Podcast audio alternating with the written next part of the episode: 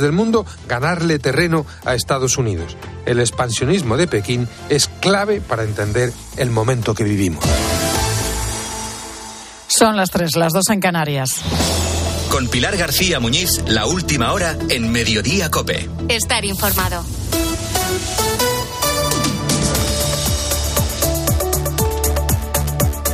Será la semana que viene, martes 21 y miércoles 22 de marzo. Son los días de la semana en los que el Congreso acogerá el debate sobre la moción de censura al gobierno que va a presentar Vox. Moción en la que el candidato será Ramón Tamames, el economista que fue miembro del Partido Comunista. Un debate al que Vox acude sabiendo de antemano que, va a perder la votación y que, por tanto, la moción no va a salir adelante. No la va a apoyar el principal partido de la oposición. Vamos a escuchar a Alberto Núñez Feijo, que es el líder del Partido Popular.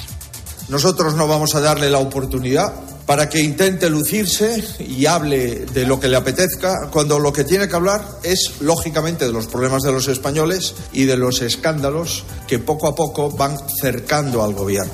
No vamos a darle una alegría cuando hasta sus socios le dan disgustos.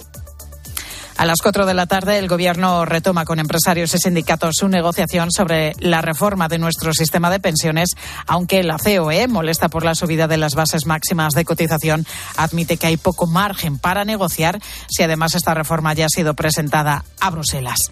Con ella, para calcular nuestra futura pensión de jubilación, podremos optar por dos modelos. O bien realizar el cómputo con los últimos 25 años trabajados, como hasta ahora, o bien optar por los 27 mejores años de los últimos 29. Una reforma que el Gobierno quiere aprobar en el Consejo de Ministros antes de Semana Santa y que no convence a los expertos. Ángel de la Fuente es el director ejecutivo de la Fundación de Estudios de Economía Aplicada. Con esto se agrava. Se contaba con que se hubiera algún ahorro a través de un aumento del periodo de cómputo y al final ha sido al revés y las medidas de ingreso pues son la verdad es que generan bastante poco dinero, seguirán muy lejos de lo que sería necesario para financiar el de gasto. Y hablando de la Semana Santa, época en la que los desplazamientos se multiplican, ojo por los atascos que se están produciendo en los controles del aeropuerto de Madrid-Barajas. En lo que llevamos de mes, 4.500 pasajeros han perdido su vuelo por la falta de personal para atenderles, especialmente de policías en los controles de pasaportes. Este pasado fin de semana han sido más de mil. Javier Gándara es presidente de la Asociación de Líneas Aéreas, alerta de que llega el periodo de mayor tráfico aéreo del año.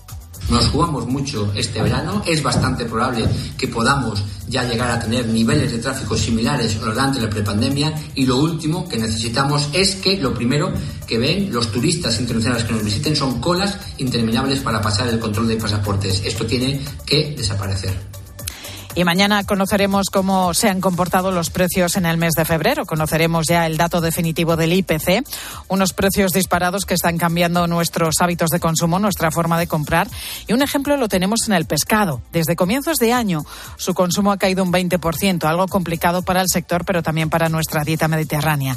Javier Garat es secretario de la Confederación Española de Pesca.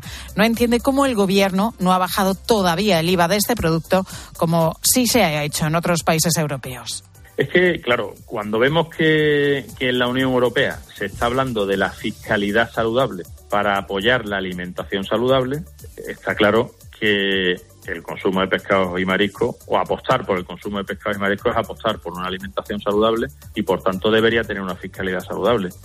Y a partir de las tres y media, aquí en Mediodía, vamos a hablar de una profesión que está de moda, los eh, coach. Algo así como orientadores o entrenadores que nos guían para solventar problemas personales o profesionales. Se calcula que en España hay unos 3.000, aunque es una cifra estimada por el elevado intrusismo que hay en este sector.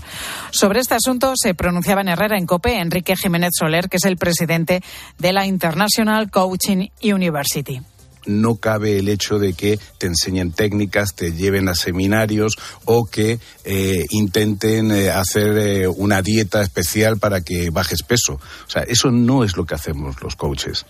El problema está en que muchas personas confunden estos términos e incluso generan una serie de intrusismo en otras profesiones como puede ser la terapia, la psicología, la psiquiatría, etcétera. Y lógicamente esos son los que no están haciendo el trabajo adecuado.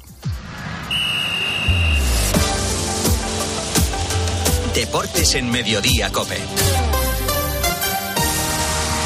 Estar informado. José Luis Corrochano, ¿qué tal? Buenas tardes. Hola Pilar, ¿qué tal?